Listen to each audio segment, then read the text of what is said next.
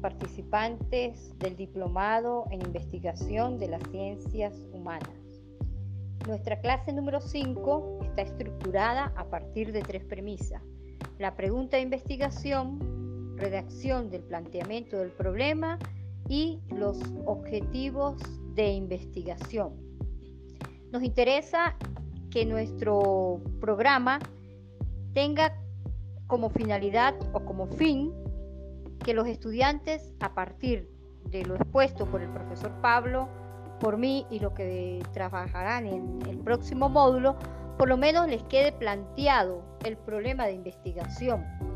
Este es un ejercicio considerado como el momento central y decisivo del proceso del estudio de la investigación.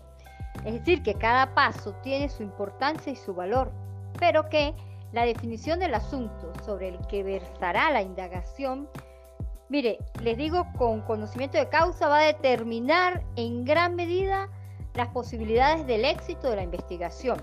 Esto supone que el planteamiento del problema es la base fundacional de todo lo que vamos a construir, de todo lo que vamos a tejer, de toda esa teoría que vamos a plasmar en nuestra investigación. El planteamiento de investigación expresa, de algún modo, el grado de maduración de una pregunta. Entonces la pregunta es fundamental.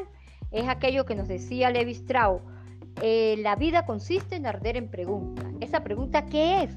Pues una búsqueda, una institución, es una exploración previa de un objeto de la realidad. ¿Qué les quiero decir con esto concretamente, estimados participantes? Que a través del planteamiento del problema, del problema se da el sentido de evidencia del proceso de pensamiento, que lógicamente viene a partir de una pregunta o premisa o hipótesis que el investigador se formula o el grupo de investigadores, ¿no? Entendiendo que también la investigación se puede llevar a cabo a partir de un grupo de personas interesadas en tratar de dar respuestas al mismo asunto. En los comienzos de la experiencia investigativa, el investigador tiene que plantearse el problema, describirlo a grandes rasgos, mirar cuál es la configuración del asunto.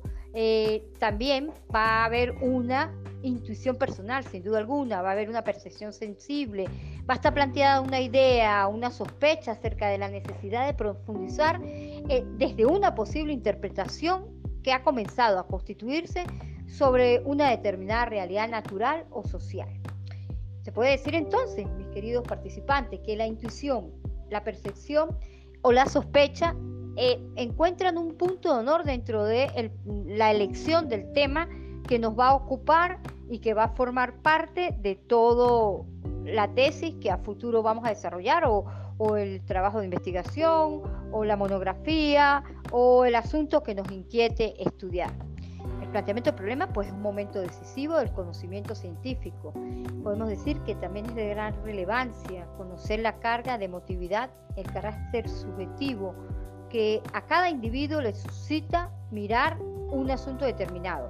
Ya lo decía Mario Bunge, cuando quiero decidir acerca de un, de un objeto, no hago sino pensar en la sensibilidad que me lleva a estudiarlo, acerca de mis propios sentimientos. Entonces, que un científico natural en, un libro clásico que se llama La ciencia, su método y su filosofía, nos hable de sentimiento, nos dice que lo primero que hay que tener es un feeling atractivo con la idea que queremos desarrollar para poder plantearlo como la descripción general del tema que será, como dije al principio de, de esta nota de voz, el soporte de toda la tesis o el trabajo que vamos a estructurar y que va a partir ah, de unas preguntas que el investigador intentará dar respuesta y de unos objetivos que se planteará como meta y como forma de delimitar el asunto que interesa. Muy buenas tardes a todos y espero verlos pronto.